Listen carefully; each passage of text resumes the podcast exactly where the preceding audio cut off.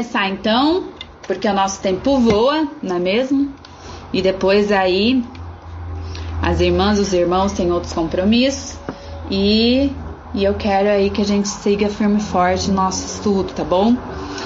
Eu vou chamar a Laís então pra gente iniciar.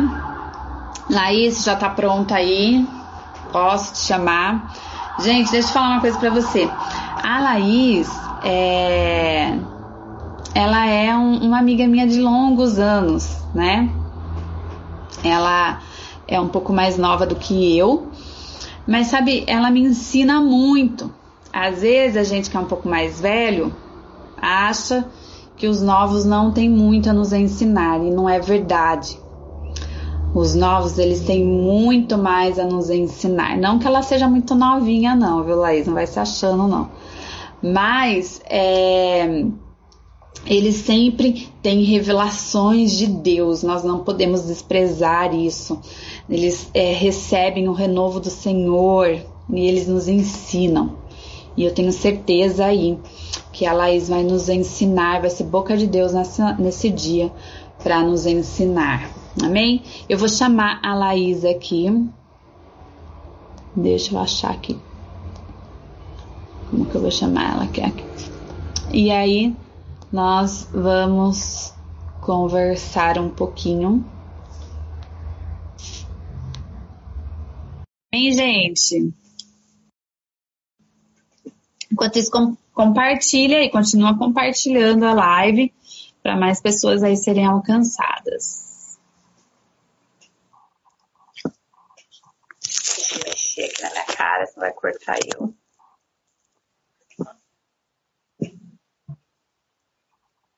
Ainda não tô vendo a Laís. Vamos, vamos ver se ela vai. A internet dela vai nos ajudar aí. E aí, tudo bom? Eu, tô, eu só tô te ouvindo, eu não tô te vendo. Ó. Vocês estão vendo a Laís aí, gente? Você tá me vendo, Laís? Eu tô. Porque eu não tô te vendo, tá dando assim, ó, um círculozinho. Pra mim não tem problema. pra mim, melhor ainda. Não tô vendo. Não tô vendo. E o meu. O meu áudio tá baixo. O pessoal não tá te vendo, Laís. Eu vou sair e vou entrar de novo. Vamos ver se vai. Isso, saia e entre de novo porque o pessoal não tá te vendo. Vou chamar, vou chamar ela de novo, peraí.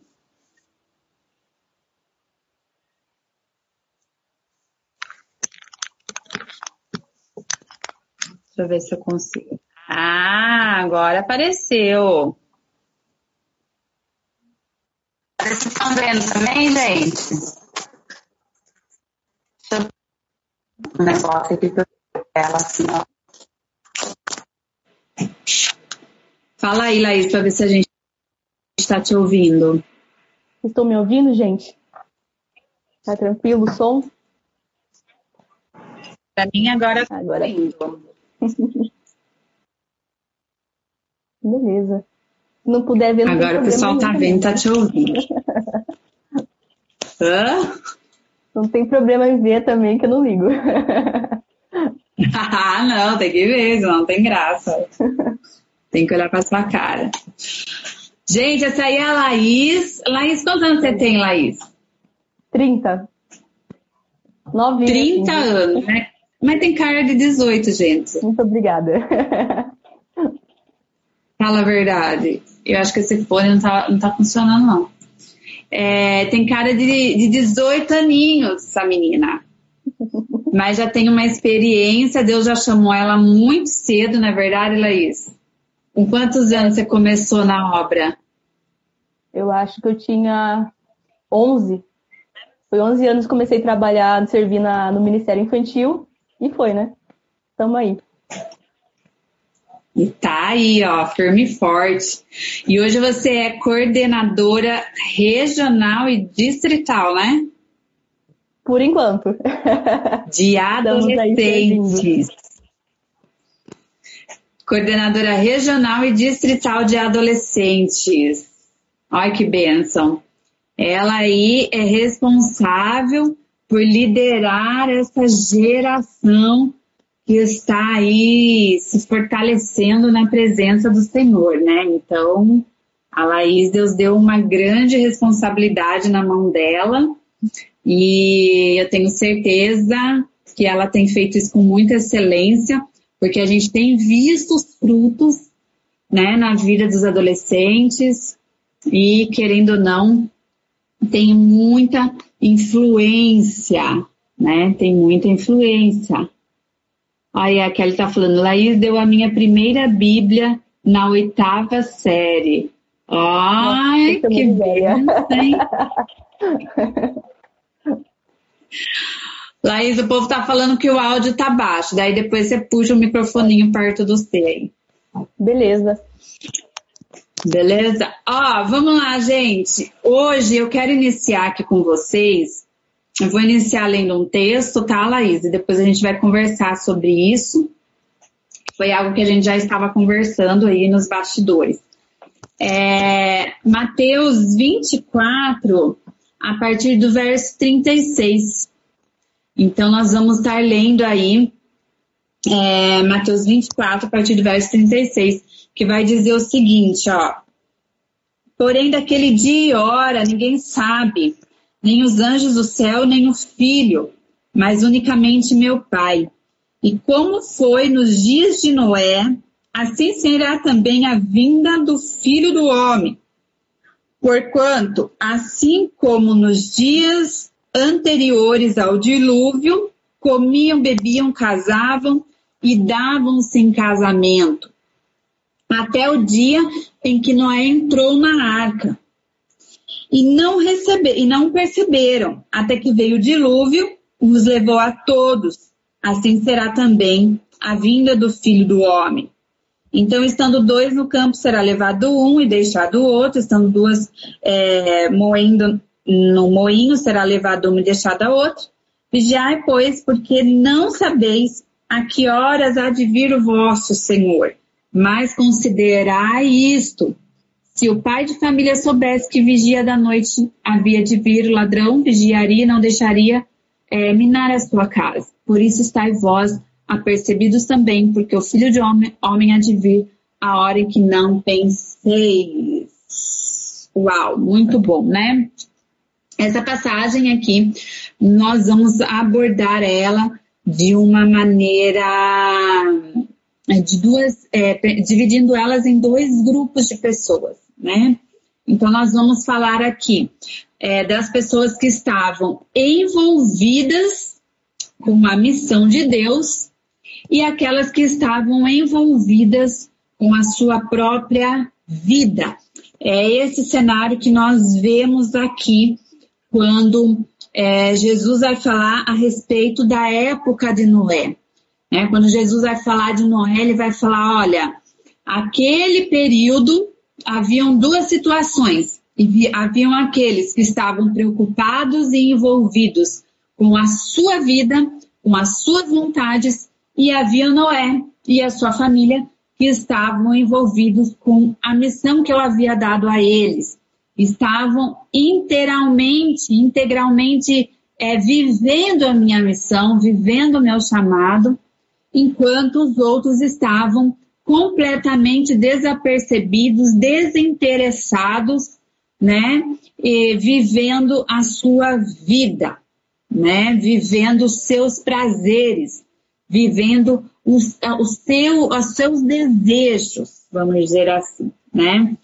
Então, é, esse é um cenário que Jesus vai falar que também estaria acontecendo nos últimos tempos. Também nos últimos tempos, as pessoas estariam, haveria um grupo onde essas pessoas estariam envolvidas com as suas próprias vidas, com os seus próprios interesses e com os seus próprios prazeres, completamente desapercebidos sobre tudo que Deus estaria fazendo e também haveria o grupo, né, vamos dizer assim, um grupo de pessoas como assim como Noé, que estavam envolvidos no chamado, na missão de Deus, completamente é, apercebidos, né, e envolvidos nisso. E nós temos que trazer essa reflexão, né, Laís? É, que tipo de grupo nós estamos? Que tipo de grupo nós somos? Aqueles que estão é, como Noé ou aqueles que estão como os que ficaram, né? E não foram levados juntamente é, no plano que Deus tinha de salvação, né? De transformação de uma nova geração, de uma nova fase né, da humanidade, né? Então eu quero que você comente também um pouquinho aí, Laís, das coisas que Deus compartilhou aí no seu coração a respeito disso. Beleza. Vocês estão me ouvindo? Dá para ouvir bem? Dá? Tá. É, eu acho interessante, antes da gente falar sobre esse contexto de Mateus 24, a partir do verso 36, eu acho interessante a gente falar as características de Noé. Entender quem era Noé e qual eram as características dele para a gente parar e fazer essa, essa comparação com nós mesmos. Eu até anotei aqui, né? Se você quiser conhecer um pouco mais sobre Noé, você vai ter que ler, lógico, Gênesis. Pode ler lá a partir de Gênesis 6. Mas uma das características importantes que eu coloquei aqui foi que ele era justo, ele tinha caráter, e hoje em dia é muito difícil encontrar pessoas com caráter, e muito menos pessoas com integridade. Então ele era um justo, ele era, ele tinha caráter e ele era um cara íntegro. Então isso é muito importante compreender da característica de Noé. E além disso, é importante compreender uma outra questão fundamental que foi um grande destaque de Noé, que foi a questão da obediência dele. Ele tinha uma obediência detalhada e imediata. Então tudo que Deus pediu para ele fazer em relação à arca, ele fez. Cada detalhe ele cumpriu. É a mesma coisa Deus assim, Noé, vai até a esquina e aperte a campainha. Ele poderia ter esquina, mas se ele não apertasse a campainha, não ia ser de uma forma detalhada. E uma outra questão que ele fez imediato, a partir do momento que Deus pediu para ele fazer, ele foi lá e fez. E eu creio que Noé só fez isso porque ele estava com o coração totalmente voltado a Deus, um coração totalmente posicionado diante de Deus. Você pode ver lá em Gênesis isso, você pode entender todo o contexto ali, o quanto ele tinha comunhão com Deus e o quanto havia sinceridade em tudo em Noé. Então o coração totalmente estava alinhado com Deus. Senão ele não ia conseguir fazer tudo o que fez.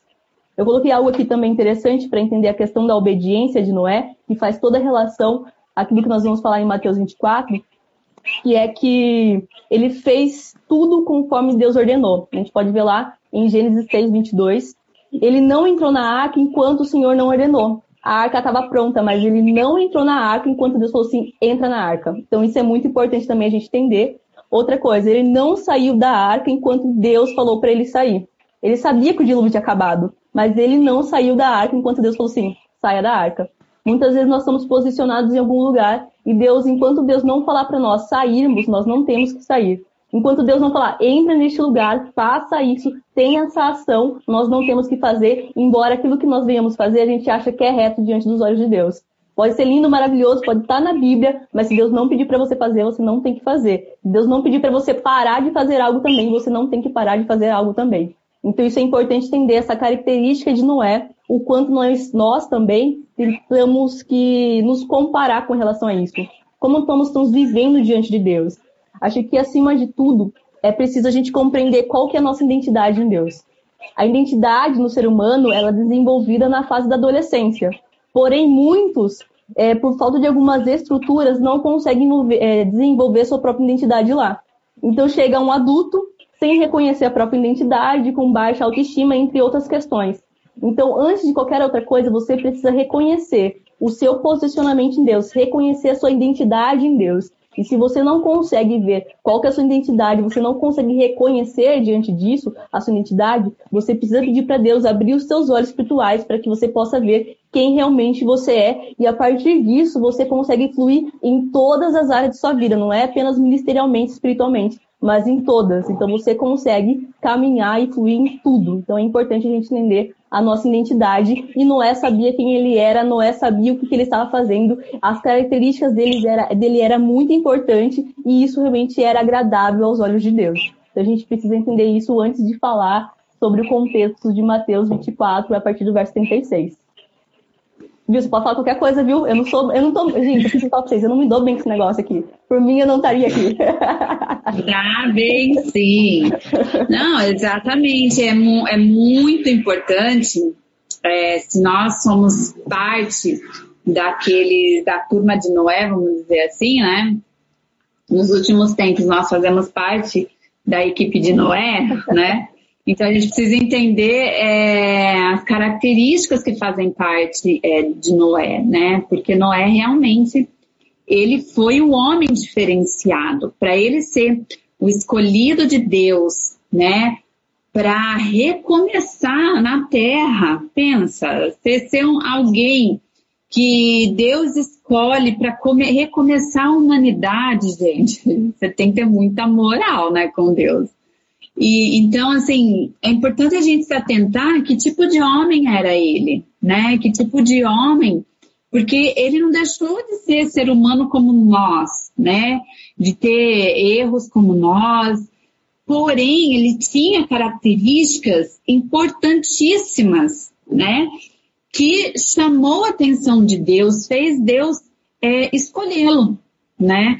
E essas características é importante nós termos também nos nossos dias. Por quê? Porque nos dias de Noé, as pessoas estavam completamente também corrompidas, né? As pessoas estavam completamente perdidas é, nos seus desejos carnais, elas estavam. Imagine, para Deus chegar a um ponto, né, de, de falar que ele se arrependeu, ou seja, ele entrou numa tristeza profunda diante da obra que ele olhou, que ele fez e aquela obra se perdeu, né? Que a humanidade se perdeu. Então, quando ele olha para aquilo, aquilo gera uma tristeza em Deus, né? E ele fala: eu preciso recomeçar a humanidade. E quem, quais são as características de uma pessoa que Deus escolhe para recomeçar? E hoje, a gente olhar o nosso cenário, olhar é, ao nosso redor, a gente vê exatamente o mesmo cenário se cumprindo. Né? As pessoas estão completamente doidas, loucas, perdidas, desorientadas, é, cada vez mais entregue aos seus próprios prazeres. É, e quem são essas pessoas que Deus vai escolher para começar uma nova fase sobre a humanidade, né? Para começar um novo momento, né? Que Deus vai usar para fazer coisas sobrenaturais. São pessoas como Noé. E se a gente olhar para Noé, ele tem aí, como você falou, eu até anotei aqui, algumas características muito importantes. Porque veja, você falou algo importante aí, você falou que não era justo. E Deus, Jesus, ele vai voltar para estabelecer a justiça. Então pense, a primeira coisa que Deus deseja que nós estejamos, é, é, que haja em nós, é a prática da justiça. Tanto que a Bíblia vai falar que a noiva deve estar revestida dos atos de justiça. Faz parte do, do, dos adereços da noiva de Cristo, os atos de justiça. Não tem como Deus querer contar comigo e com você para um plano maior que está por vir, se nós não estarmos alinhados com Ele, certo? No seu caráter também. E de nada adianta falarmos e não praticarmos. Temos que ter, estar revestidos de atos de justiça. Porque Jesus vai voltar para estabelecer justiça. E essa justiça vai atingir a todos então, eu e você já precisamos é, fazer parte dessa missão de Cristo também, de estabelecer a justiça. Uma outra coisa que você falou aqui, né, um caráter íntegro, integridade, né? Ele ele era uma pessoa que que que é ser íntegro? É você não se corromper. Então, diante do cenário que estava vendo ali, onde as pessoas viviam os seus próprios interesses, qual foi a postura de Noé? Não se corromper. Não se associar ao pecado. Não se acostumar ao erro. Não usar aquela frase trazendo hoje para nossa realidade, sabe aquela frase assim? Não tem nada a ver, não tem problema. isso não tem problema, não tem nada a ver. É, e, e, e, moldar, uma, é, usar de desculpas para viver no erro e no pecado. Então, Noé não é, se corrompeu com o pecado, né? É, Noé se manteve íntegro nas suas ações. E uma outra coisa que você falou aqui é a respeito da obediência. Então, obedecer a um chamado que Deus deu, a uma missão que Deus deu, ele foi obediente em tudo, né? Então, hoje, eu e você, nós temos que olhar para nós e ver se somos é, dignos de sermos escolhidos por Deus para ser como Noé. Se Deus pode encontrar em nós integridade a ponto de olhar para nós e falar: não, ó, a Carla não está se corrompendo como o mundo. Né? A Carla tem praticado atos de justiça. A Carla tem tido uma obediência ao meu chamado. Será que Deus pode olhar para nós e ver isso? Né? Então, é, é muito importante nós estarmos é, completamente entendidos a respeito disso, porque nós estamos lidando com uma realidade aonde, preste bem atenção, e é isso que a gente vai entrar agora. É, a igreja tem perdido essas características e tem se misturado com o mundo, né? Com o sistema mundano, tem entrado dentro das igrejas e tem corrompido os princípios, né? E isso é muito perigoso, né, Laís? Isso mesmo. É, até mesmo essa questão aí de da, da própria igreja estar tá se envolvendo com a normalidade, a gente pode ver lá em Daniel 1, né? É, enquanto muitos estavam ali fazendo aquilo que não era, que não deveria fazer, Daniel e seus amigos preferiram fazer a diferença naquele lugar e foram bem reconhecidos em relação a isso. Então é importante, né, diante aos manjares que é oferecido para nós, a gente recusar. Embora aparentemente seja bom, a gente precisa recusar esses manjares, esses banquetes que é oferecido, assim como o Daniel, seus amigos fez lá em Daniel, capítulo 1, a gente pode ver todo esse contexto também. Mas o interessante aqui também, em Mateus 24, é que diz assim no verso 27, que ele, o filho do homem virá assim como foi nos dias de Noé. E como foi os dias de Noé? Para a gente não ler Gênesis, né? Aqui já traz uma forma resumida que o que, que eles faziam. Eles estavam se dando em casamento, eles estavam comendo, eles estavam bebendo e estavam casando. Isso não é errado. Não é, não é errado casar, não é errado beber, não é errado, não é errado comer, mas eles estavam vivendo uma normalidade. Eles estavam vivendo ali que o sistema estava propondo para eles. Estavam vivendo os próprios prazeres, os próprios desejos, a própria vontade. Então, a gente pode encaixar aqui também de novo. Não é, a gente não está falando para pessoas que não estão na igreja, que, que, que é apenas pessoas fora da igreja. Existem muitas pessoas que estão na igreja, que estão vivendo essa normalidade, e é por isso que eu falo assim, né, que muitos vão ficar. Né? Muitos estão na igreja vão ficar também, por quê? Porque estão envolvidos totalmente nessa normalidade. E uma coisa interessante que também eu vou trazer esses dois aspectos de Noé e também da, do povo aí que foi levado aí com as águas, é que o ponto interessante é que enquanto Noé ele estava envolvido com a missão, ele estava se desenvolvendo em Deus. Ele estava se desenvolvendo, ele estava se transformando em Deus, transformando o seu interior. Então isso é muito interessante a gente entender também que quando a gente está envolvido com o propósito, com a missão, e é importante a gente entender que propósito vem da palavra prótese, que significa voltar à função original. Função original do que, Laís? Daquilo que nós fomos criados. Porque Deus criou o homem e a mulher? Porque Deus nos fez, né? A gente pode ver em Gênesis como que era a comunhão do homem com Deus. Era muito lindo. Então, Noé também, né? Ele foi um cara que começou tudo de novo, né? Começou do zero ali, né? A questão daquela geração ali, para voltar realmente à função original daquilo que Deus deseja, né? Que cabe também a nossa, a nossa função como obra de revelar o Filho do Homem aqui na Terra. Então, enquanto é, Noé estava totalmente envolvido na missão, no propósito de Deus, ele estava sendo se desenvolvido, transformado em Deus. E como isso era gerado? Como que isso era ocasionado? É, a gente vê também em Gênesis que Noé tinha uma grande comunhão com Deus. E a comunhão, né, eu creio que a pastora Carla já falou também nessas lives aí, sobre as disciplinas espirituais. Enquanto você jejua, enquanto você ora, enquanto você medita, enquanto você contempla Deus, é, Deus não muda, mas quem muda é você. Então, quando Moisés, é, Noé estava tendo esse momento de, de vivência com Deus, quem era mudado, quem era desenvolvido, era Noé.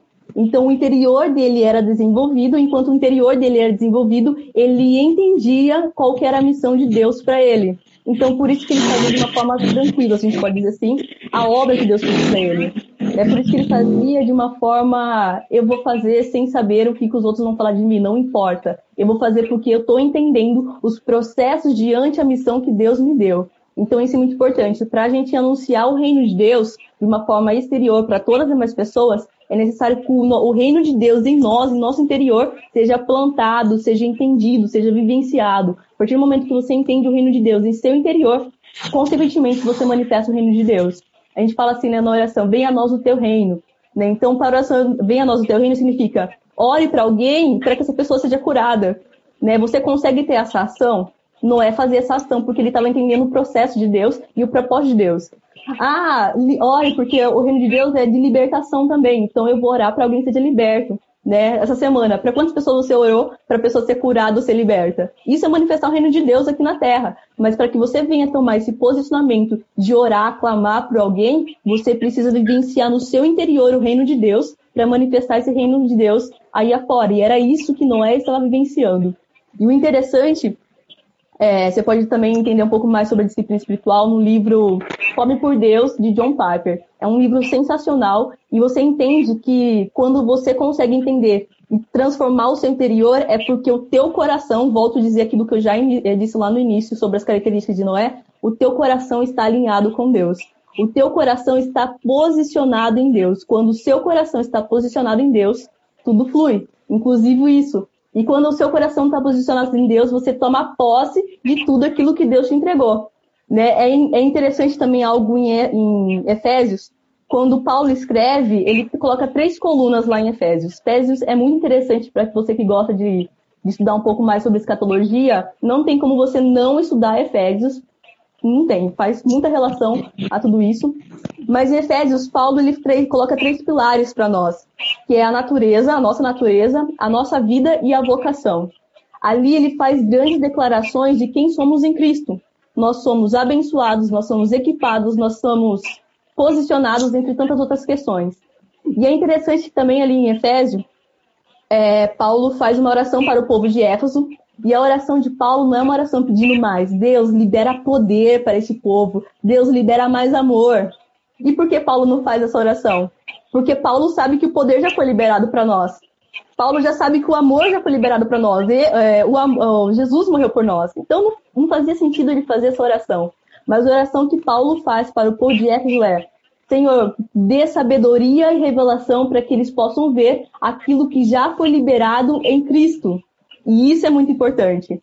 A gente precisa abrir nossos olhos espirituais para ver aquilo que já foi liberado. Então, Noé, ele, enquanto ele era desenvolvido em Deus, em seu interior, ele tinha esse entendimento, porque havia sabedoria e revelação de Deus, de tudo aquilo que Deus já liberou para ele. Então, quando você for orar, ora, peça sabedoria e revelação para que Deus possa mostrar para você tudo aquilo que já foi liberado para você. A cura já foi liberado, a libertação já foi liberado, a restauração, o amor, enfim tantas coisas já foi liberado ali para você. Só que você precisa entender, ver que está ali e você tomar posse e se posicionar. Mas para você ter esse entendimento, você precisa estar com o coração alinhado em Deus, totalmente entregue para Deus. E uma outra relação, já para trazer em relação a isso, é interessante que eu também disse, acho que no, no, no início, que é, Noé fez é, é, a questão da obediência, ele fez aquilo que era reto aquilo que era agradável a Deus, mas ele fez isso porque o coração estava alinhado com Deus. Mas muitas vezes nós estamos fazendo algo também que aparentemente é reto aos olhos de Deus, mas tem um porém. Lá em 2 Crônicas 25, do 1 ao 2, diz assim, ó. Era Amazias, da idade de 25 anos, quando começou a reinar, e reinou 29 anos em Jerusalém, e era o nome de sua mãe Joadã, de Jerusalém. Lá no verso 2 diz assim, ó, e fez o que era reto aos olhos do Senhor. Então a gente pode falar, nossa, eu faço muita coisa que é reta aos olhos de Deus. Eu faço, eu sirvo na igreja, eu faço boas obras, isso aquilo é reto aos olhos de Deus, que bom. Porém, não com todo o coração. Esse que é o ponto. Noé ele fez de todo o coração, né? Ele fez que era reta diante de Deus, mas também com todo o coração. Mas muitas pessoas, essas aí que estavam vivendo a normalidade, que estavam se bebendo, comendo, dando esse casamento, muitas vezes, a gente pode dizer, se você for ler também lá em, em Gênesis, eles também estavam vivendo uma apostasia. Muitos ali estavam vivendo uma apostasia. E muitos aqui também estão vivendo dessa forma, no sentido que estão fazendo o que é reto, eu estou servindo na igreja, mas não de todo o coração. Estão vivendo numa normalidade mesmo dentro da igreja, não estão envolvindo com a missão de Deus.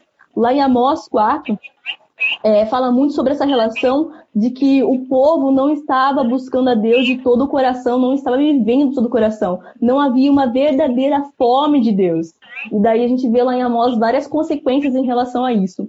Mas só para trazer um, um, finalzinho em relação a isso, com a conexão de Noé com o povo, a gente pode encarar totalmente lá com a história lá do jovem rico, é, eu acho muito interessante, até engraçado a forma que o jovem ele chega. Ele fala para Jesus lá, ó, lá em Mateus 19, diz assim, ó. Eis que alguém se aproximou de Jesus e lhe perguntou, mestre, que farei de bom para ter a vida eterna? E ali, Jesus começa a pontuar algumas coisas, inclusive ele começa a citar alguns mandamentos para o jovem. E daí o jovem diz assim, ó, disse o jovem, a tudo isso tenho obedecido. O que me falta ainda? Eu acho engraçado, Jesus olha assim, você acha que falta algo ainda? Então vamos lá. Jesus diz assim, ó, se você quer ser perfeito, é, não vou entrar agora em detalhe essa questão de ser perfeito, mas você pode ler, acho que lá em Efésios 2 ou 4, que fala sobre essa questão de ser perfeito. Vá, venda os seus bens e dê o dinheiro aos pobres, e você terá um tesouro nos céus, depois venha e siga-me. Esse jovem rico seguiu a Jesus? Não. E o interessante é que quando Jesus começa a citar alguns, alguns mandamentos, ele não cita dois mandamentos muito importantes que é o primeiro mandamento, que é amarás o Senhor teu Deus de todo o teu coração, com toda a tua alma e com toda a tua mente, teu entendimento. E um outro mandamento que Deus não, é, que Jesus não falou é o nono mandamento, que é não cobiçarás. Por que, que ele não citou esses dois mandamentos? Porque sabia que o jovem não estava fazendo isso. Ele queria dizer aqui, ó, quando ele diz assim, ó, se você quer ser perfeito, ele quer dizer assim, ó, para o jovem, você não é perfeito, embora faça o que é reto aos olhos do Senhor. Você não é inteiro e por isso não está se desenvolvendo em Deus, não está desenvolvendo na missão. Por que você não está desenvolvendo a missão? Porque você não está cumprindo o primeiro mandamento, que é amar a Deus de todo o teu coração, de toda a tua alma e tudo mais. E por que você não cumpre esse primeiro mandamento? Porque você ama todas as demais coisas. E entra aí o nono mandamento que está cobiçando. Ou seja, muitas pessoas que vivem na normalidade estão dando é, preferência aos seus próprios prazeres, às suas próprias vontades, os seus próprios desejos, às suas próprias cobiças, mas não estão amando a Deus de todo o coração, de todo o entendimento, de toda a alma. É isso que estava acontecendo ali com o jovem rico, e é isso que a gente pode aqui comparar com a questão de Noé e com aqueles que foram levados pelas águas, que estavam vivendo na normalidade. O que a gente pode encarar aqui é que existe uma, um adultério, na verdade, a gente pode dizer assim porque as pessoas estão a noiva está preferindo outros noivos, mas não está preferindo o noivo de fato, que é Jesus Cristo. Né? É a mesma coisa que a noiva entra num casamento na igreja, olha lá o noivo Jesus, mas também ele vai olhar outros noivos, e esses outros noivos podem ser o namorado, pode ser os filhos, pode ser a casa, pode ser inclusive o ministério, pode ser o dinheiro, pode ser tantas outras coisas. Tem um outro livro que eu posso citar aqui também que fala sobre esses outras outras pessoas aí, que é o livro Deuses Falsos, do Timothy Keller, que fala muito sobre essa questão aí de amar outras pessoas, outras coisas, colocar acima do nosso Deus. Então, quando você coloca acima do teu Deus, você não faz de todo o coração, você não se envolve na missão, você não entende o processo, e se você não entende o processo e a missão, né, a, o propósito de Deus, logo o que você está desenvolvendo não está sendo desenvolvido pela vontade de Deus, mas por sua própria vontade. Então, a missão, o propósito que você acha que está fazendo é a sua própria vontade sendo feita e não a vontade de Deus. Você não está fazendo aquilo que ele mandou. Está fazendo seus próprios prazeres, está vivendo na normalidade, está sendo essas pessoas que serão levadas pelas águas e não realmente estarão com Cristo. Então, isso é muito importante a gente entender também que a noiva precisa estar atenta ao verdadeiro noivo. Então é importante também quando você for ler Mateus 24, ler numa íntegra. Em que sentido? Mateus 24 ele está totalmente conectado com Mateus 25. Não tem como ler sozinho, tem que ler os dois. E você entende o quanto a noiva precisa entender a função da noiva, entender o que está fazendo, qual que é a missão, que é revelar Jesus Cristo, que é fazer a vontade daquele que enviou e tudo mais. Então é importante a gente entender todas essas questões aí. Quer falar alguma coisa, pastora? Nossa, Coloca, fala de novo o nome dos dois livros que você citou, que o pessoal tá perguntando. É... Depois a gente vai deixar escrito ali com o nome, autor, se você quiser adquirir depois. Ela também vai passar. É, o livro Valeu, o nome é, Fome por Deus, de John Pater. Ele fala muito sobre a disciplina espiritual. E outro livro é Deuses Falsos, do Timothy Keller. Muito bem. É, sabe a respeito disso é, que você estava falando? Eu até anotei aqui, é, coração posicionado em Deus, né? É, nós, é, com, enquanto ser humano, nós temos uma tendência muito fácil, muito rápida é, de olharmos para nós mesmos e buscarmos viver os nossos sonhos, buscarmos realizar as nossas satisfações. E isso, eu acredito que essa facilidade, ela vem devido ao pecado, né? A queda do homem veio juntamente o pecado da, da concupiscência, né? E, e a gente tem essa, essa rápida interação com os nossos desejos, com as nossas vontades, com os nossos próprios prazeres. E isso é muito perigoso, né? Ainda que nós, enquanto cristãos, nos importamos com os nossos sonhos, com os nossos prazeres, porém, é, quando isso se torna exageradamente, né? Ela avança a posição onde ela deveria estar na nossa vida, isso se torna um pecado. É, e um pecado tão grande, tão grande, que ele traz a corrupção. Aqui eu vou ler aqui com vocês, 2 Timóteo, 2 Timóteo 3, ele vai falar sobre isso. Eu já fiz uma live falando sobre isso, mas eu quero ler com vocês, por quê? Porque é um, é um quadro de realidade que acontece nos últimos tempos é, e a gente sempre vê isso acontecendo é, ao longo da história, né? Eclesiastes vai falar que todas as coisas, a vida é como um ciclo, né? Ela sempre vai voltar a acontecer, né? Então, aqui Jesus ele está falando é, em Mateus 24 ele está falando de um ciclo que novamente vai acontecer, que é como a, a era, a época de Noé. E aqui em 2 Timóteo 3, a partir do verso 1, é, Paulo vai falar a respeito é, dessas pessoas também dos últimos tempos. Então, ele vai falar sobre a extrema corrupção que vai haver nos últimos tempos. E ele vai passar para nós um, um quadro da humanidade.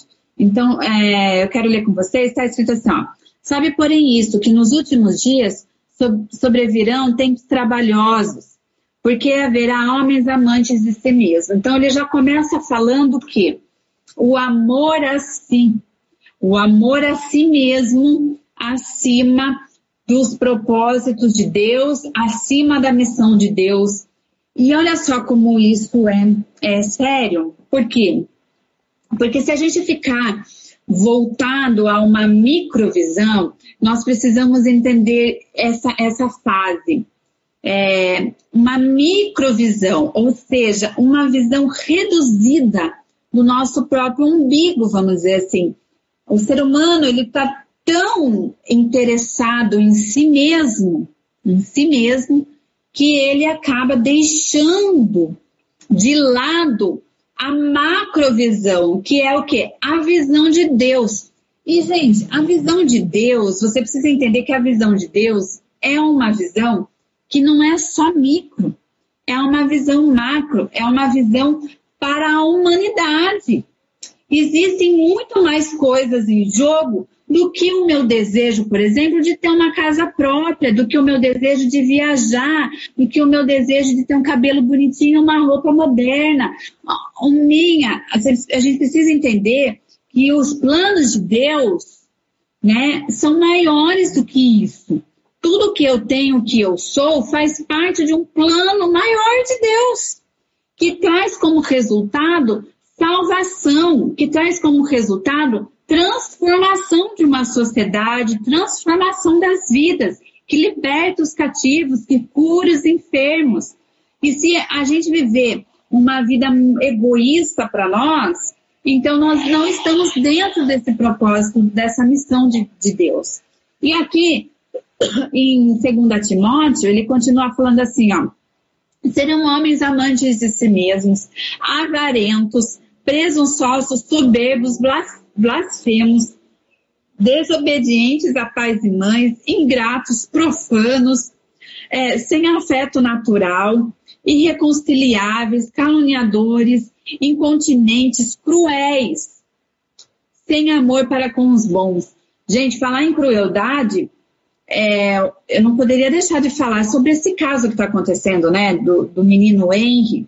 Eu fiquei assim assustado com a atitude daquela mãe, né? Para você ver como as pessoas estão desequilibradas fora de si. Um menino morreu no dia seguinte do velório, aquela mãe estava no cabeleireiro. Ela estava fazendo cabelo, ela estava fazendo suas unhas. Veja o absurdo. Depois, não bastando, ela vai, vai para a delegacia, ela faz uma selfie na delegacia com uma cara deslavada, sorrindo. Então, a que ponto chegou a humanidade? Fala para mim. Se isso não é amar a si mesmo, é como se aquela mulher falasse assim: estou livre dessa criança, vou cuidar da minha vida, vou cuidar dos meus cabelos, das minhas mãos. As pessoas estão doentes, né? As pessoas estão amantes de prazeres momentâneos, ainda que isso sacrifique vidas inocentes, principalmente né? Então, olha o cúmulo. Se isso não for o cenário dos últimos dias, eu não sei como vai ser, né? Pessoas cruéis, pessoas sem amor, traidores, obstinados, orgulhosos, mais amigos dos deleites do que amigos de Deus. Tendo aparência de piedade, mas negando a eficácia dela, que é o que você falou aí, né? Aparentemente estão fazendo certo, mas não estão inteiros de coração. Vivem uma vida de aparência, mas não são verdadeiramente entregues de todo o coração para viver Jesus Cristo. Então, é, a gente vê aqui um cenário caótico, onde as pessoas estão envolvidas no seu próprio mundo, nos seus próprios prazeres e completamente desapercebidos de tudo que Jesus já falou para nós que aconteceria, né? As pessoas não estão levando a sério, dando credibilidade ao que Jesus falou. As pessoas não estão interessadas no que Jesus falou. As pessoas não querem realmente viver, se preparar para aquilo que Jesus está falando.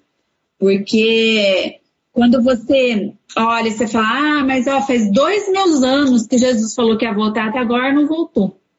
E aí as pessoas geram é, uma sensação de ah, eu vou continuar vivendo a minha vida. E ela volta para os interesses dela e deixa a missão de Deus de lado. E Jesus não volta justamente porque falta esse envolvimento da igreja com os propósitos de Deus. É, não só é, a igreja que prospera, a igreja que é abençoada, a igreja que está dando certo, mas cadê a igreja que prepara a noiva? Cadê a igreja que liberta, que cura? Cadê a igreja que se posiciona dentro da missão de Cristo? Né? Então, é, hoje nós estamos vivendo uma era de amor a si mesmo, de amor ao dinheiro, é, a completa luxúria, onde você se satisfaz né, carnalmente, vivendo, pensando só no hoje, e você, a humanidade está se destruindo, destruindo princípios que foi deixado por Deus, vivem da maneira que querem, acham, agem da maneira que acham que é certo. E para encerrar, para eu passar para você, é, nesse livro que eu estou sempre falando dele porque eu estou lendo, A Fúria das Nações, ele vai falar um trecho, eu tirei porque achei muito interessante. Ele fala assim, ó, a luxúria nos leva a construir um mundo que queremos de acordo com o código moral e regras da nossa preferência. Ou seja, as pessoas hoje, elas estão vivendo de uma maneira de preferência dela. Né, aquilo que ela prefere, ela vive. E aí ela ignora todo o resto, né? Ela não está mais, a, a, a sociedade não está mais fundamentando a sua vida sobre o princípio da palavra. Ela está vivendo conforme aquilo que ela acha que deve ser. E isso é um perigo até mesmo dentro da igreja, né? Que isso gera consequências, pensamentos lá de fora influenciando a igreja, gera sérios problemas dentro da igreja. Fala aí, Laís. Eu acho que só para trazer uma conexão enquanto você falava, dessa questão de estar preparada e tudo mais, é, eu lembrei do episódio da, em 1 Samuel é, de Saúl e de Jonatas. Até vi rapidamente aqui enquanto você falava. 1 Samuel 13, 19 ao 22 diz assim, ó. Naquela época não havia nem mesmo um único ferreiro em toda a terra de Israel, pois os filisteus não queriam que os hebreus fizessem espadas e lanças. Assim eles tinham que ir aos filisteus para afiar seus arados, enxadas, machados e tudo mais. Daí lá no verso 22 diz assim, ó: Por isso, no dia da batalha, nenhum soldado de Saul e Jonatas tinha espada ou lança nas mãos, exceto o próprio Saul e seu filho Jonatas. Então, é, me faz comparar no sentido que, no dia que realmente ele vir, no dia que vir realmente a batalha, que vir toda a peleja, o povo deveria estar preparado, mas não estava preparado. Né? Saul não preparou o povo. E é interessante que no dia de Saul era uma liderança opressora, era uma, uma liderança manipuladora, a qual ele não empoderou, a qual ele não capacitou, não desenvolveu esse povo. Então, muitas pessoas estão envolvidas com aquilo que é reto, mas não de todo o coração, achando que está fazendo aquilo que é certo. Ah, é legal, estou envolvido com o ministério, eu estou fazendo o que tem que fazer. Mas o próprio olhar, como você disse, né, a própria luxúria e tudo mais, a cobiça, vai ser olhar para si mesmo. Né? Assim como Saul teve, ele teve olhar somente para si mesmo. E no dia da batalha, o povo não estava preparado. Então, assim, muitas pessoas vivem disso, até mesmo em Mateus 24, do 45 ao 51, ele retrata muito essa questão do servo bom e do servo mau. Né, dessa questão de como está sendo servido dia, é, as pessoas estão servindo é, prestes ao, ao, tempo que ele for vir, né? Porque parece que quando você for entrar no ministério, parece que, nossa, Jesus está demorando para voltar. Mas a gente tem que estar tá preparado para tudo isso. E se a gente achar que ele está demorando para voltar e, tipo, deixa a vida me levar, a vida leva eu, a gente não vai fazer aquilo que deve ser feito. A gente vai acabar agindo como um Saul ou como um servo mau.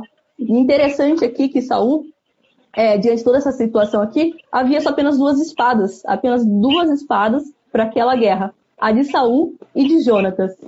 O interessante é que Jonatas pegou a espada e ele fez algo muito extraordinário, que a gente precisa entender também, e acho que isso faz parte, lá de Mateus 24, do 45 ao 51, do servo bom, do servo que entendeu a função que estava fazendo. O que, que ele fez? Ele pegou a espada e ele entregou para quem? Para Davi. Ele sabia aquilo que devia fazer, que devia continuar desenvolvendo a missão de Deus, envolvido com a missão de Deus. Até coloquei aqui enquanto você falava que alguns líderes precisam, né? Líderes não é somente aquele que é o líder chefe, mas qualquer um que está envolvido ali fazendo alguma obra, algo que é reto si. É, algumas pessoas precisam reconhecer o que Deus está fazendo neste lugar. O que, que Deus está fazendo neste âmbito que eu estou? Mas não somente nesse lugar que eu estou, o que Deus está fazendo para além disso. Eu preciso ter esse olhar não somente aqui, mas um olhar macro, né, como você disse, olhar para aquilo que Deus está movendo, para aquilo que Deus está fazendo. E daí, diante disso, eu tenho que ter o entendimento que eu tenho que entregar a espada para os Davis que estão surgindo. É aquela coisa lá de, de do que Paulo escreve, né? Que nós estamos numa corrida de revezamento né? Eu tenho que passar para outra pessoa também. Então, como você está equipando o povo? Como você está equipando os santos? Como você está desenvolvendo as pessoas? Então, o que você tem feito com aquilo que Deus tem confiado a você? Isso também entra lá na parábola dos, do talento também. O que você tem feito com aquilo que Deus tem confiado a você? Você tem realmente passado, você tem desenvolvido da melhor forma, tem equipado, ou você tem feito que nem Saul? O que aconteceu com a espada de Saul? De Jonatas, Jonatas passou para Davi. E o que Saul fez? Com a própria espada, Saul morreu. Então, você pode estar achando que você está fazendo algo que é reto, que é bom e tudo mais. Mas com essa própria espada, você pode morrer. Né? E às vezes você está vivendo tanto na normalidade aí que você nem perceba que você já está morto espiritualmente, que você já não está totalmente entregue a Deus. E você precisa entender, vou trazer agora de novo aqui uma conexão com a parábola do, dos talentos, você precisa entender aonde você tem que investir aquilo que Deus tem dado para você. Os que foram inteligentes, eles investiram aquilo que foi dado para eles. Mas o outro foi lá e enterrou. Então é importante, se você não tem um amadurecimento espiritual, que você possa buscar um banqueiro. Quem que é esse banqueiro? Aquela pessoa que é amadurecida espiritualmente. Existem pessoas que já estão amadurecidas espiritualmente. Existem pessoas que já são Jonatas, que já entendem o que tem que fazer com isso. Então, se você não está amadurecido espiritualmente, que, que Deus tem me dado? Deus tem dado minha família, Deus tem dado o ministério, Deus tem dado isso e aquilo. Você não sabe o que fazer com isso? Peça ajuda a alguém. Lá em Efésios 5, se eu não me engano, fala assim: submetam-se uns aos outros. Então, entenda a importância também de um banqueiro, trazendo um retrato aí da questão da, da parábola do, dos talentos. Entenda a importância do banqueiro, de um líder espiritual, de uma pessoa que pode falar para você: ei, como tá o teu casamento? Ei, como tá a sua vida com Deus? Ei, tá pecando aquele negocinho ainda ou não? É importante ter essas pessoas para que a gente possa amadurecer e saber o que a gente tem feito com aquilo que Deus tem dado para nós. Senão a gente vai permanecer vivendo na normalidade e quando ele vir, nós vamos ficar, a gente sem perceber. É interessante falar assim que quando ah, eles só perceberam o que estava acontecendo quando o dilúvio veio. Noé estava construindo aquela arca e eles não estavam percebendo o que estava acontecendo. Jesus está vindo, está acontecendo um monte de coisa e as pessoas não estão percebendo o que está acontecendo e só vão perceber quando de fato ele vir que a gente não espere isso, que a gente já esteja preparado para fazer todas essas demais coisas aí. Então é importante entender, na palavra de Deus diz assim lá em Mateus, que muitos são chamados, mas poucos são escolhidos. O que é essa questão do chamado e a questão do escolhido? O escolhido é aquele que entendeu a questão do envio. O, o envio é aquela, eu coloquei aqui, ó, o envio é o empoderamento daquilo que você se tornou por meio de dizer sim ao chamado. Você disse sim para o chamado? Então não é apenas dizer sim, é você pegar, Deus falou assim, venha, é você pegar e sair do barco e andar sobre as águas. É você entender que a fé e a obediência elas estão conectadas. Então isso é muito importante. Eu até coloquei uma frase aqui de um, de um grande escritor que já foi um mártir também. Ele foi um espião, ele viveu no meio do, da época do nazismo. Eu não sei falar o nome dele direito, é Driedne Boffinger, alguma coisa assim. Ele era um alemão que ele estava lá, na, lá com Hitler, ele bateu de cara lá com Hitler, ele fez grandes coisas e o livro dele, Discipulado, que é muito importante também, interessante ler, ele fala muito sobre a fé e a obediência que estão conectadas. E uma das frases que ele escreveu foi assim, ó, somente crê quem é obediente, só é obediente quem crê. A fé só se torna possível na situação em que a obediência criou. Ou seja, a fé só se tornou possível para Pedro sair do barco a partir do momento que ele teve ação. Noé, ele só fez o barco, a arca, a partir do momento que ele entendeu aquilo que a fé gerou nele. Então vou lá e faço como obediência também. É, é, esse autor também ele diz assim: ó, o caminho para a fé passa pela obediência ao chamado de Cristo. Deus já te chamou? Beleza, muitos são chamados, mas poucos escolhidos. Então cabe você entender também qual que é o teu envio, que é fazer e se envolver com a missão de Deus. É realmente se empoderar disso. Eu tenho uma ação para fazer. Não é apenas crer e entender que ele me chamou. É realmente ter uma ação. Então você entende que ele te chamou? Então por que está parado? Se eu entendo que Deus me chamou, é porque eu tô aqui nessa live hoje, senão não daria. porque para mim é muito difícil estar aqui. Mas eu, eu entendi realmente, a, a, eu tive a compreensão que a fé e a obediência estão relacionadas e o porquê estou aqui hoje. O porquê que eu tenho que manifestar o reino de Deus para as pessoas também. Você não precisa estar aqui numa live, mas você pode manifestar em outros lugares também. E se você não consegue, você, nossa, as pessoas está difícil. Entenda que Noé pregou, falou um monte de coisas, mas quem entrou na arca foi ele e a família dele. Então, como você tem anunciado o reino de Deus para a tua família? Você não precisa ir muito longe, é só você olhar para o âmbito que você está. Uma coisa que eu coloquei aqui, sim, que quando nós nos posicionamos espiritualmente, entendendo a fé e a obediência, entendendo o reino de Deus em nossas vidas, nós, nós temos fé para produzir uma, uma ação, uma obediência. Do contrário, se a gente não tem essa fé para produzir uma ação, nós nos silenciamos. Se nós nos silenciamos, as pedras vão falar por nós que não seja necessário as pedras falar por nós, mas que nós venhamos nos posicionar e falar aquilo que tem que ser falado, agir da forma que tem que ser agido, andar, pensar e falar da mesma forma que Jesus faria tudo isso. Então isso é muito importante também a gente entender. Pode falar aí, pastora. É, Já aí. No tempo. E, e sabe que é interessante que a respeito de uma coisa que a gente estava conversando também, é que Noé envolveu toda a família dele, né, nessa, nessa construção, né, nesse, nessa missão também. E, e, nós, enquanto família de Deus, nós também precisamos nos preocupar com aqueles que não estão envolvidos. É. Né? Faz parte da igreja que está acordada despertar as que estão dormindo, né? Faz parte da igreja que está viva correr atrás da igreja que está ferida, né? Para que juntos entremos nessa missão. Porque é, se tem uma coisa que Deus tem me ensinado muito é a respeito do amor. Eu sempre fui uma pessoa que fala do amor, eu falo, ah, beleza, falou do amor.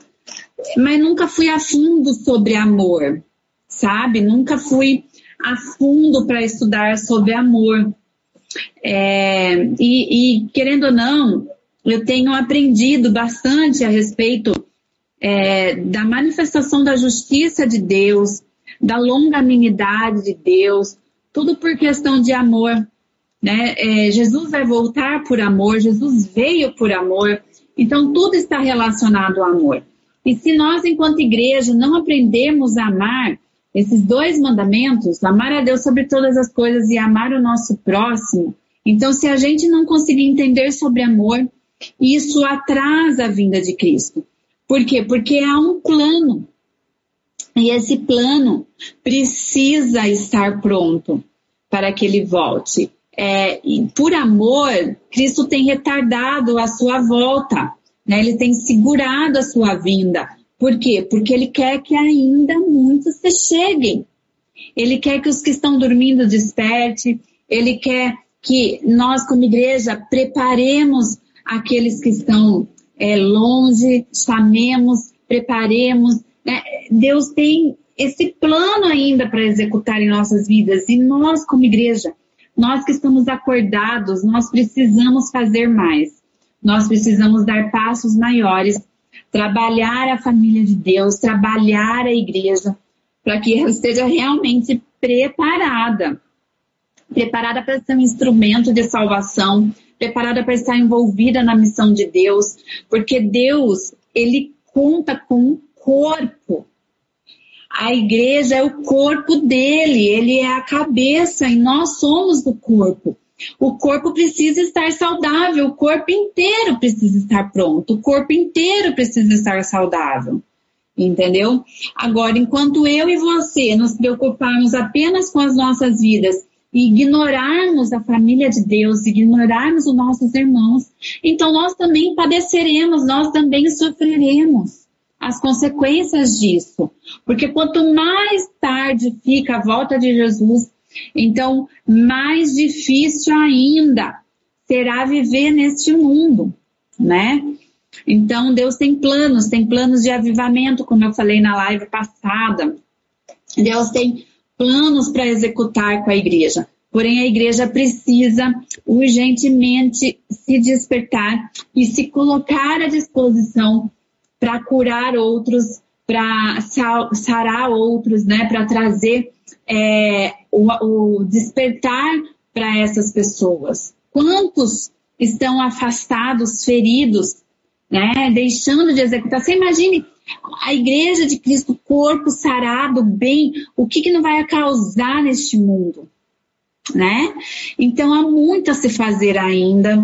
E eu tenho certeza que Deus conta com essa geração que Ele tem despertado para realmente ser um instrumento de Deus para trazer de volta, né? Ser aquela voz que grita: o noivo está chegando, né? Despertem, virgens, que o noivo está chegando. Tem pessoas falando aqui também, Laís. Pode falar aí lá. Não, nem tenho mais o que falar. Aqui, ó, a Martinha está falando. Jesus disse que os seus discípulos seriam conhecidos pelo amor. A Elisângela, Jesus é amor. Perdoe e me ame enquanto há tempo né? Perdoe e ame enquanto há tempo. É, se liberte disso é muito importante. A Laura tá falando, a cura gera cura. Exatamente. Martinha, nós, igreja, precisamos amar mais. Sim, urgentemente precisamos nos despertar para isso, sabe? Nos importarmos com os pequenos. Nós precisamos levar os pequenos ao amadurecimento. Quando é, eu iniciei com os adolescentes, eu escolhi, escolhi, é, olha que moto barulhenta, eu escolhi o, o tema, né, o slogan dos convergentes, e a Camila está aí com a gente, ela deu sequência nisso também, que é aquela passagem que Paulo vai falar, né, que nós é, temos que prosseguir na estatura de Cristo. Nós temos que chegar a essa estatura, ou seja, nós temos que chegar num amadurecimento, nós temos que chegar, né, é, numa evolução que é ser a imagem e semelhança de Cristo. Né? Então, há um desafio muito grande.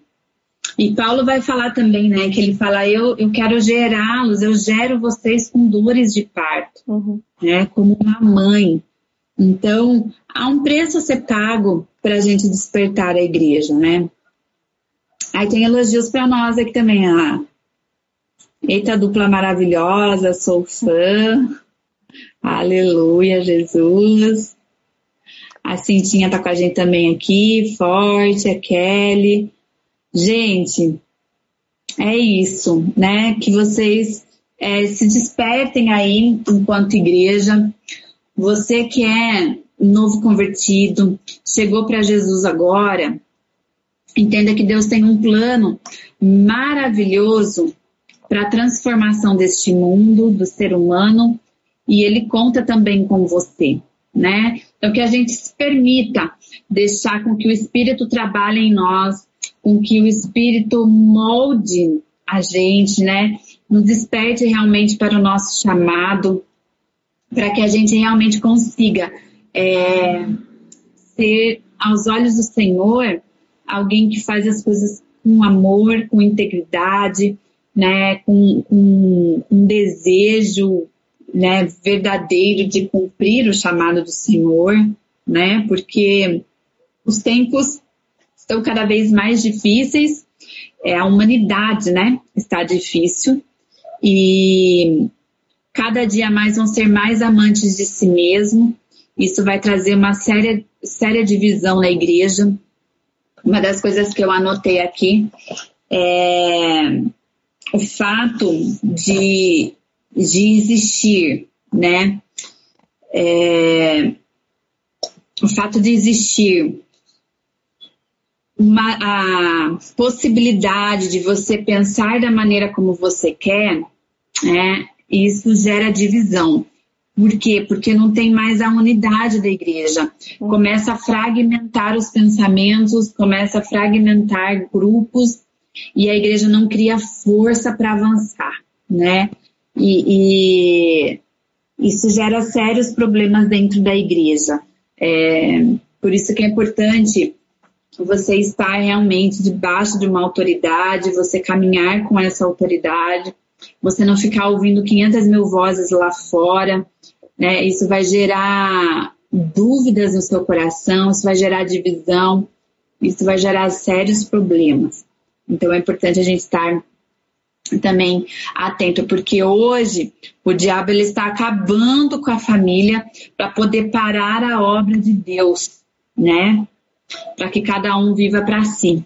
Então, o desejo de Deus é que haja divisão no corpo de Cristo, para que cada um viva para si e ninguém junto viva a missão de Deus.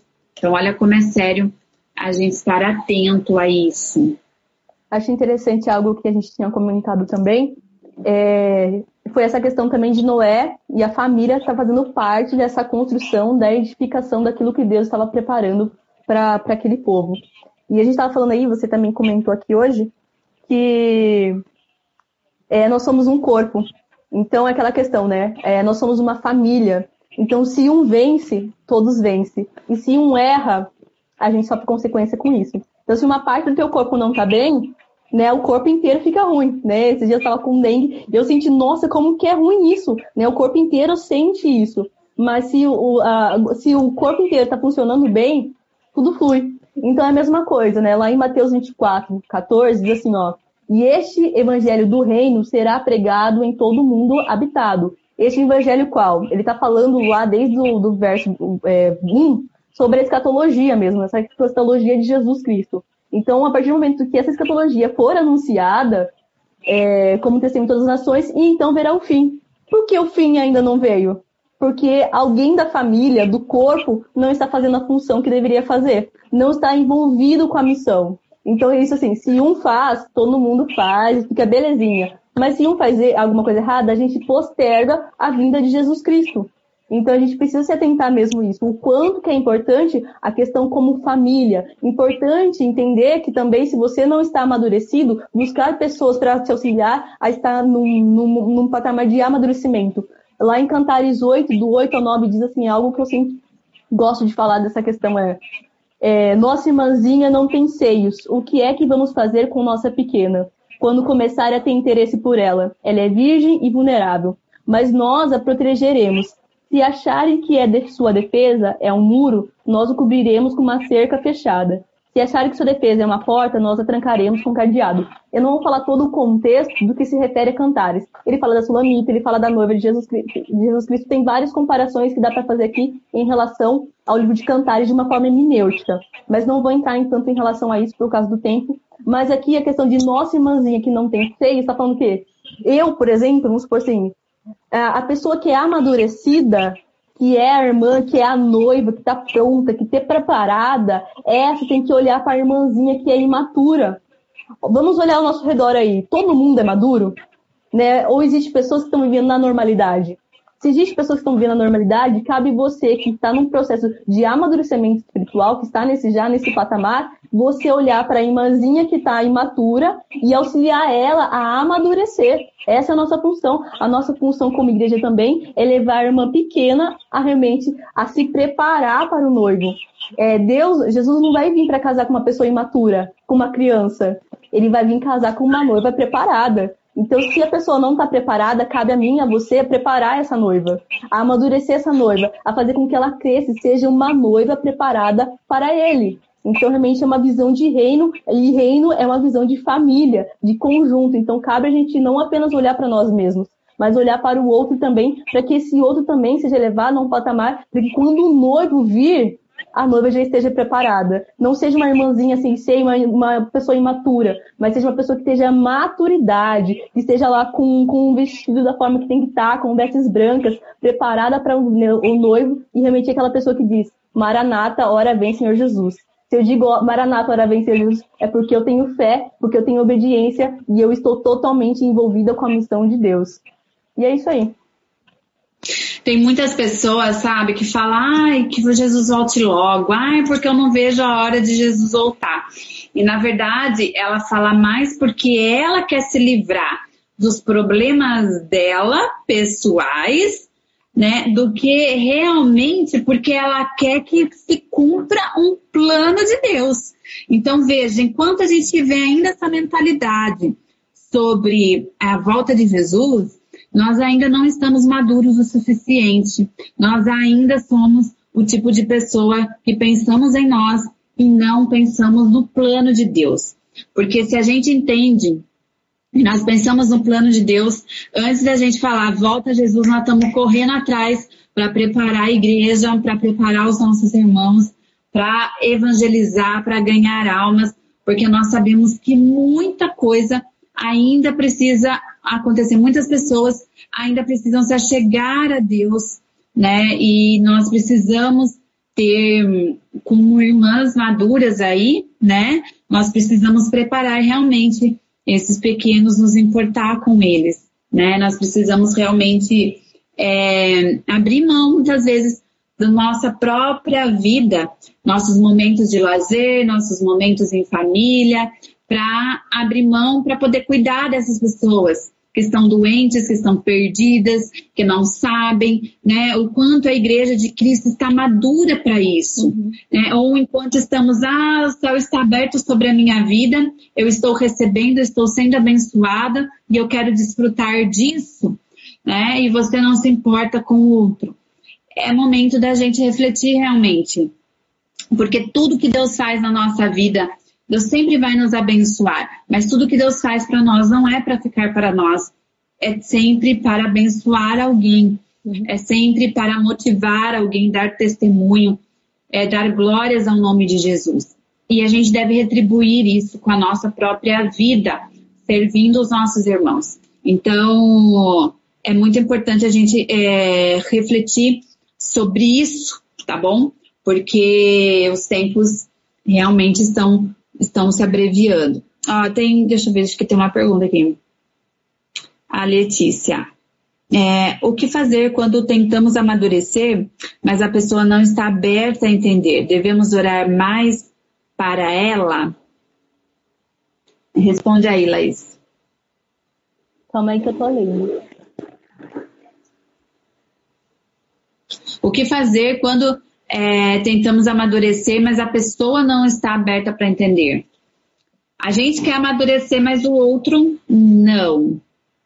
Eu acho que assim que a nossa parte a gente tem que fazer mediante a qualquer coisa, né? Só que chega um ponto que também depende do outro, né? A gente não vai forçar o outro a viver aquilo que ele não quer viver. A gente estava aqui, ó, a gente pode pegar o próprio exemplo de Noé. Noé estava lá construindo a arca, ele estava fazendo um monte de coisa, mas as pessoas mesmo assim preferiram viver na normalidade. Então, assim, ele não encurralou a pessoa aquilo, né? Então, assim, cabe a ele fazer aquilo que ele tem que ser feito, mas quem vai convencer é o Espírito Santo, não é a nossa função. Né? O Espírito Santo é quem convence. Então, se a pessoa não está permitindo isso, não vai caber a mim. Né? Cabe a mim é fazer aquilo que Deus pediu. Deus pediu para fazer, eu vou lá e faço. Agora, se a pessoa não está nem aí, ela quer permanecer da forma que ela está, quer permanecer na estatura de criança imatura, que não quer crescer, que não quer se desenvolver, a pessoa vai ter que lidar com isso também. Né? A gente viu lá nos dias de Noé lá, o que aconteceu com as pessoas que não quiseram é, esse patamar, que não quiseram ouvir, que não quiseram estar na relação daquilo que Noé estava vivendo. Elas, elas foram levadas né, pelas águas. Elas não ficaram ali, elas não viveram o propósito de Deus. Então, é uma questão disso, né? Se você está amadurecido, você é uma pessoa amadurecida, né? Você é o banqueiro lá, por exemplo, da questão do, do da parábola do talento. É, cabe você fazer a sua parte. Agora, se a pessoa não quer investir o dinheiro lá no banco, você não pode fazer nada, né? Se a pessoa quer, prefere enterrar o talento, enterrar aquilo que Deus deu para ela e confiou a ela, né, ela vai receber a consequência disso da forma que a gente viu também lá no próprio, na própria parábola que a pessoa teve a consequência em relação a isso. Então, cabe quem convence ao Espírito Santo, não é nós, mas a gente faz a nossa parte também.